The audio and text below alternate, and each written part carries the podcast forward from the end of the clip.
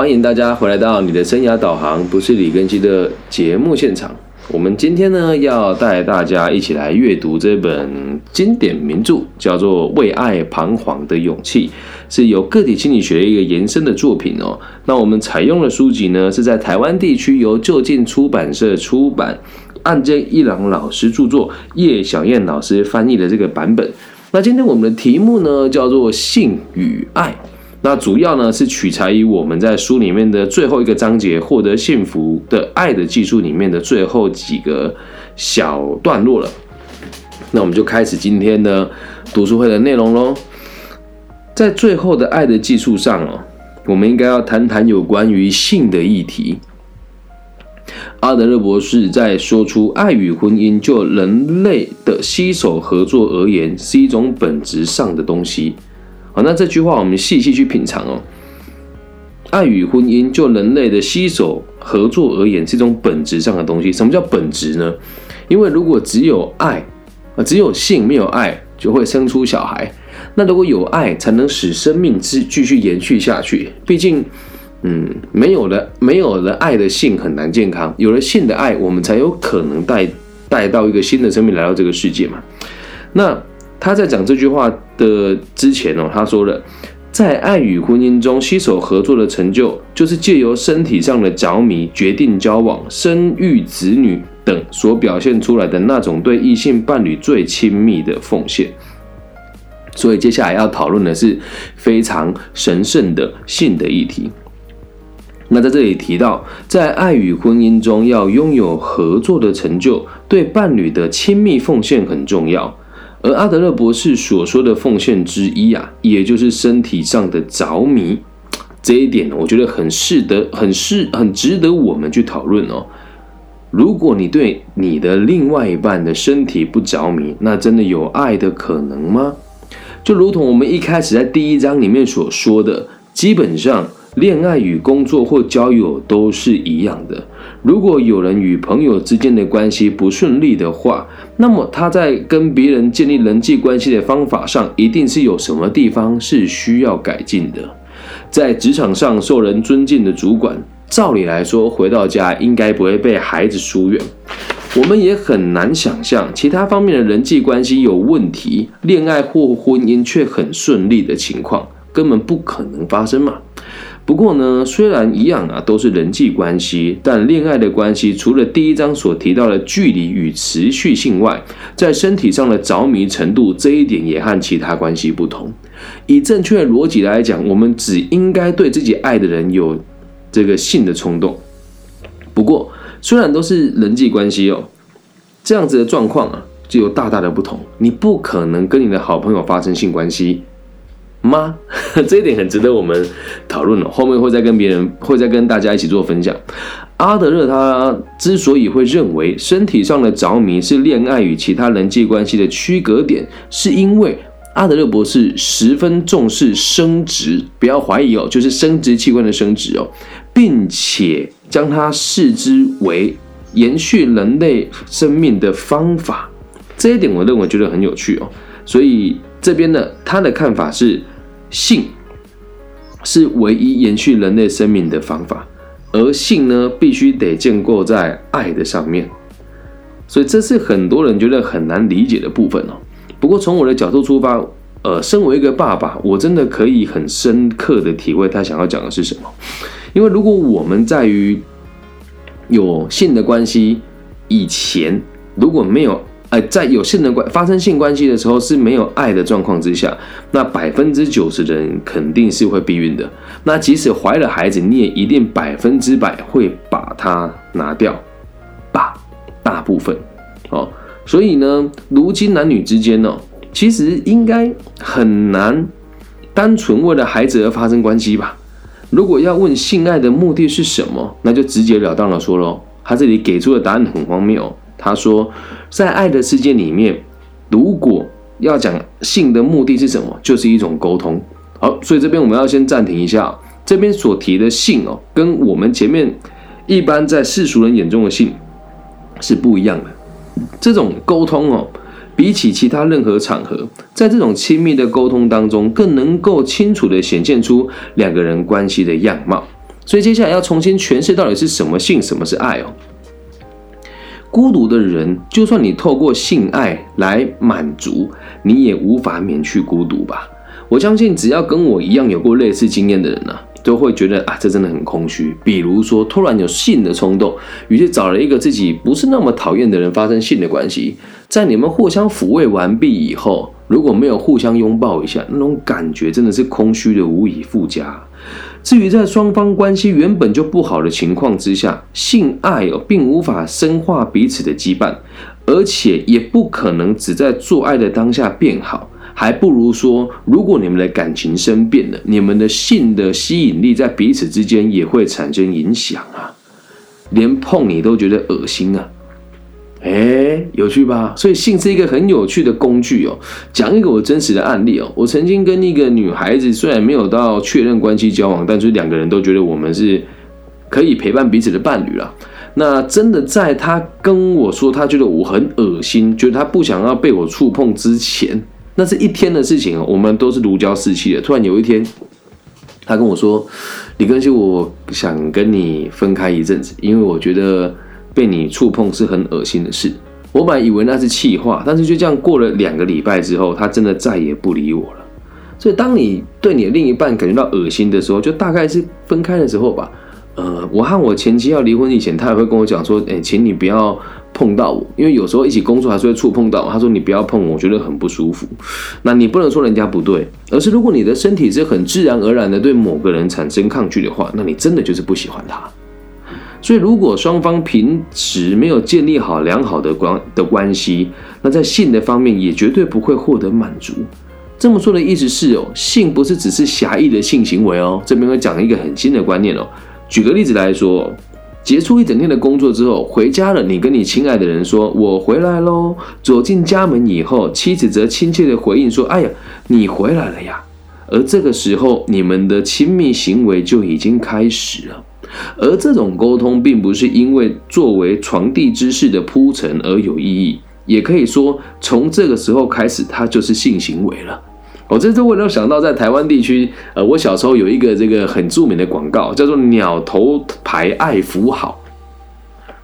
他回家之后，他妻子说：“哎呀，老公，你回来啦！”老公说：“嗯，我回来了。”然后妻子说：“啊，我先去放热水给你洗澡。”老公说：“好。”然后接下来就后面柔焦打马赛克。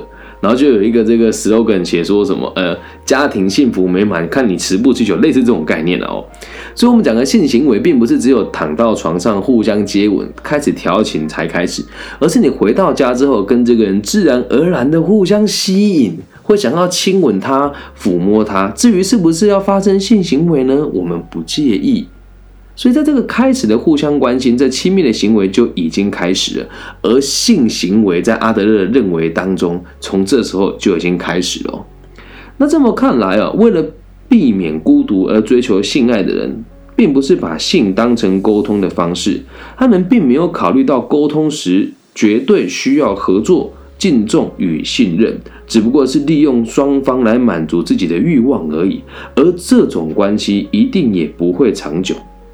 所以，你如果身边有这种单纯互相锻炼身体的朋友，你们的关系肯定也不长远啊。那就我个人的出发点哦，其实随着年纪越来越大，我真的有个朋友就问我一件事，他说：“呃，而且我我们年纪相仿嘛，那确实之前我跟他也很亲密过。他说，我现在有一个长期互相就是长期满足彼此需求的朋友，我和他在一起这样的关系已经超过十年了。”我们也都不谈恋爱，也没有在一起。我看那关系好像是只是为了做爱而做爱，但又对他有一种莫名其妙的这种依赖感。可是我告诉我自己，我不能这样下去。嗯，那对方呢？哎，他还没有跟对方讲这件事情，于是我就把这个书的内容告诉他。我说，如果你们要发生性的关系，就算没有在一起，你们也要有共同的目标可以合作，要敬重彼此的选择，同时你也要信任他。他说：“对我突然觉得他好像有一天就不要我了。”我说：“你看呐，你跟他本来说好就是炮友，你现在却怕他不要你，可是你又没有说出来，那你们怎么构筑合作、敬重跟信任呢？所以就算呢没有性的、没有爱的性哦，只要建建筑在合作、敬重跟信任，即使不长久，其实也无所谓的。但最怕的就是哦，有人会希望透过性来找到爱的感受，那这就错得非常离谱了。好，希望大家能够理解哦性的重要性。所以性是一种很好的沟通的方式。所以也不要以为就只有性器官的结合才叫做性哦。从一开始你看到这个人的这个互相吸引、互相关系，到不排斥跟他有肌肤互相的接触，再到最后滚床单的整个过程，都叫做性的行为。所以并不是我们想的很肤浅的，只是单纯发生关系哦。接下来来到下一个章节哦，这个章节的题目啊也很有意思啊。他说：“如果再也感受不到性魅力啊，那……”在说这个主题啊，他一开始啊说了一个让我觉得很有趣的话。有一个大学生问这个作者哦，说：“老师，如果学了阿德勒的心理学，是不是跟谁都能够结婚呢？只要下定决心与某人建立良好关系，并且学会方法的话，也确实可以缔造几乎想和对方结婚般的美妙联系。”来，这里很有趣哦。也确实可以缔造几乎想象和对方结婚般的美妙联系，所以你们是没有结婚的，只是你和他之间的关系的喜悦已经快要像跟结婚的喜悦是一样的，只不过还不至于到跟谁都可以结婚的地步。相信大家都是认同的。你学会了这个技术之后，你爱他的这个满足性跟这个内心里面的这种填补的感受是可以被被满足的。但是如果说真的这样会可以跟对方结婚，真的有点困难。那么说到婚姻与其他人际关系有哪里不同？其实说穿了，就在于身体上是否受对方的魅力吸引。阿德勒博士说，为了在身体方面能感觉到吸引，条件是彼此要互相感兴趣。反过来说，如果彼此之间没有性的吸引力，那就是对那个人不感兴趣。啊，其实讲到这一点，我要跟大家分享一下我个人的看法。你说我过于主观也好，就是真的，这是我的人生经验啊。我在某一些场合的时候，我都能够感受到有很多人会关注我。至于有没有性的吸引力，你就要记得，在人群当中，只要是异性眼光投向于你，没有露出嫌恶的眼神，并且你跟他对眼超过三次，就代表你对这个人有一定程度的性吸引力。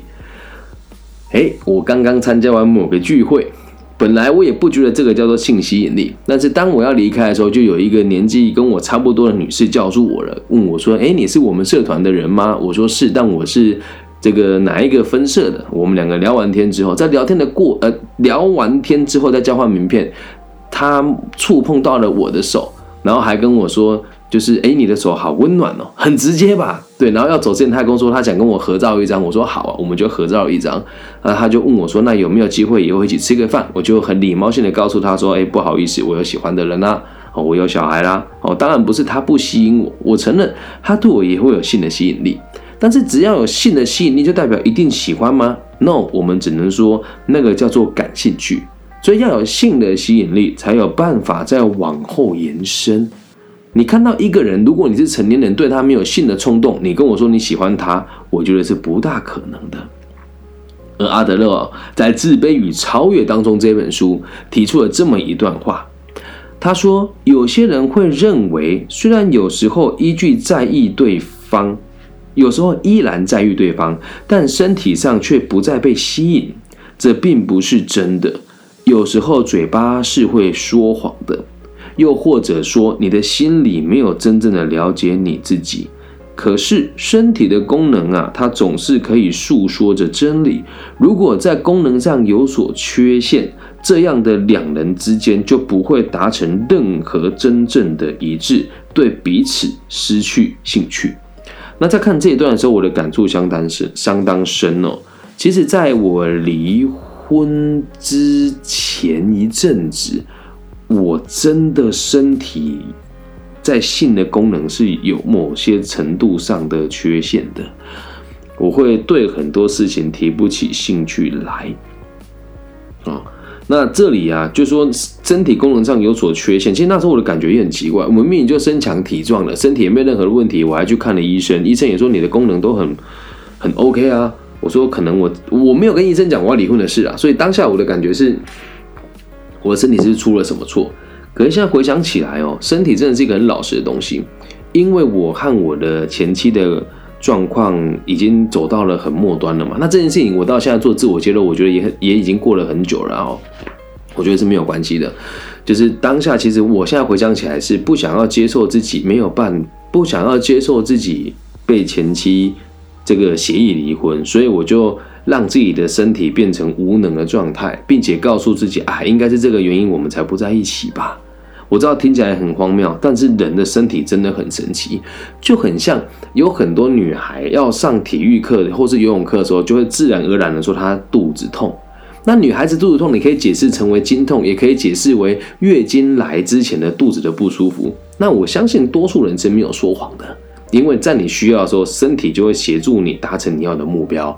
好，这在他之前的自卑与超越当中也有提过，脸红的人呐，并不是害羞才脸红，而是为了不跟别人接触，他才脸红的。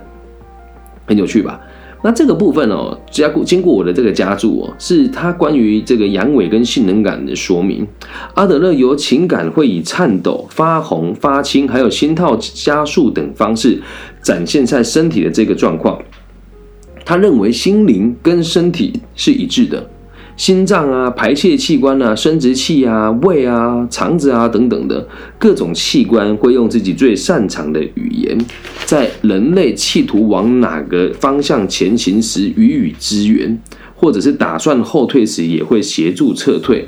阿德勒是以脏器语言来说明。这个脏器啊，就是内脏的脏；器呢，就是器械的器，也就是你的身体是一种工具。你的身体所表现出来的语言才是真的。那这在我们的华人的世界里面，有一句话讲得很好，叫做“口嫌体正直”。那在小日本的电影里面呢，很喜欢说：“哎呀，嘴巴说不要，身体倒是挺老实的。”大概就是这个概念。而我们的生殖器官所使用的语言，就是性能感和阳痿的这件事情。那这边是因为翻译的原因了哦。那如果是女性的话，会解释成性能感；男性的话呢，就会解释成阳痿。而显现出这些症状的人，如果身体没有太大的状况，往往都是借由症状来抗拒性的行为。嘿，这个哦很有趣哦。我小时候看一部电影哦，他就是做这个呃电影里面内容演什么忘记了，反正就是男主角跟女主角他们的工作就都是广告媒体的企划人，然后他们要一起写一个止痛药的这个广告的这个企划，然后女生呢就用这个方式打败男生这一组，他就把那个普拿疼放在桌子上，然后在那个电影的在那个广告里面写说。当你不想和你老公亲密的时候，就把它放在桌上吧。意思就是让你老公认为你身体不舒服，他就不会碰你了。诶，是不是很有趣啊？哦，所以我们会有某一些症状，都只是为了抗拒对方而已啊。啊，再讲一句更粗俗的，会不会过审我就不知道了。如果你的女朋友对你已经不再会有湿了的这种状况，或者是你对你的女朋友硬不起来，那就是代表。其实你已经抗拒跟他发生性的行为了。其实这种事情我有感受过。之前有一个女朋友，就是和我在一起的时候，其实就可以说劈腿了吧。所以我在跟他发生性的关系的时候，就觉得好像湿润度不大对。以前觉得是巧合，长大之后回想起来，嗯，确实他会用各种方式来排斥跟你继续有互动哦。那其实他们心里想着啊。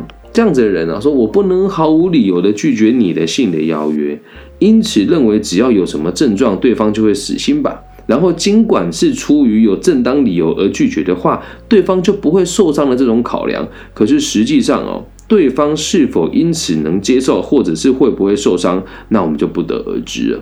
所以也有人会说啊，因为在对方身上感受不到性的魅力，所以不再喜欢他。事实上，这种状况不过就只是为了把我对你没有兴趣的这个问题来把它正当化跟合理化，才会用我感觉不到性吸引力来当借口。啊，怎么样？是不是颠覆了大家对性跟爱的看法呢？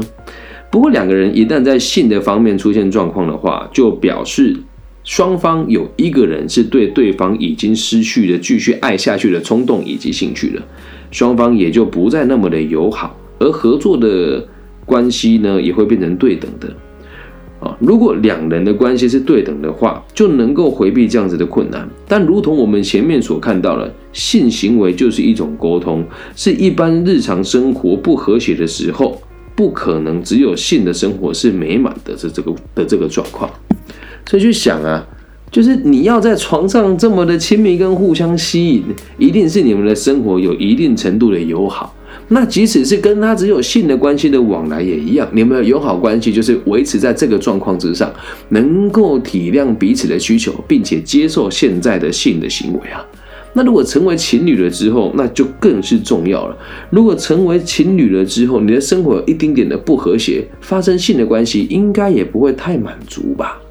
不过，如果是二十出头岁的我，是不会接受的。我认为性可以打败一切。而长大之后才发现哦，其实不是，是因为年轻的时候你们可以很勇敢的抛弃一切去互相喜欢，但到我们这个年纪也就很困难，柴米油盐酱醋茶什么都可以压着你呀，这样能够理解吗？所以在年轻的时候性是无限美好了，到我们这个年纪来了的时候，交往多了很多枷锁，甚至是我们的工作会给你各种不同的限制，因此如果和你的性的对象。有办法美满的互相吸引，那真的是不可多得的幸福啊！有的人会说这种说法听起来很极端，不过虽然将性的行为视为沟通，实际上最重要的呢还是语言上的互动。我们可以这么说，身体上的接触不过是为了让彼此感觉亲密的辅助手段而已。但因为疾病或是年纪大了等等的因素，会渐渐无法进行狭义的性行为。听清楚哦，就是狭义的性器的接的接触。然而，即使在这个时候，只要不失去体贴对方的心，仍然可以感觉到你和对方很亲近的话，双方想要紧密的结合，或许就可以不靠身体的接触了。如果可以拥有这种心情，便同样可以视为身体上受到对方的吸引。怎么样？这段层次很深吧？会有性的吸引力，是因为我们的身体处于一个正常且健康的状态。那如果身体没有性的功能了，你还是一样能够有那一种想要跟对方融合在一起的感受，那才叫真正的爱。接下来跟大家讲讲我个人的看法。其实我认为性是很美妙的，性是很美好的，性是一种证明自己活着、证明自己存在、证明自己还有心跳的一个很好的方法。所以在发生性行为的时候，我会有一种我想要住到对方身体里面，对方也会有一种我敞开我的身体，我希望你可以住进来我的身体跟我的灵魂当中，这才是真正的性跟爱。那就随着这个科技的改变啊，还有人与人之间的这种关系的变的变化，即使是没有爱的性啊，你也可以视为是一种互相欣赏，但是理解彼此的需求而退而求其次的一种健康的关系啊。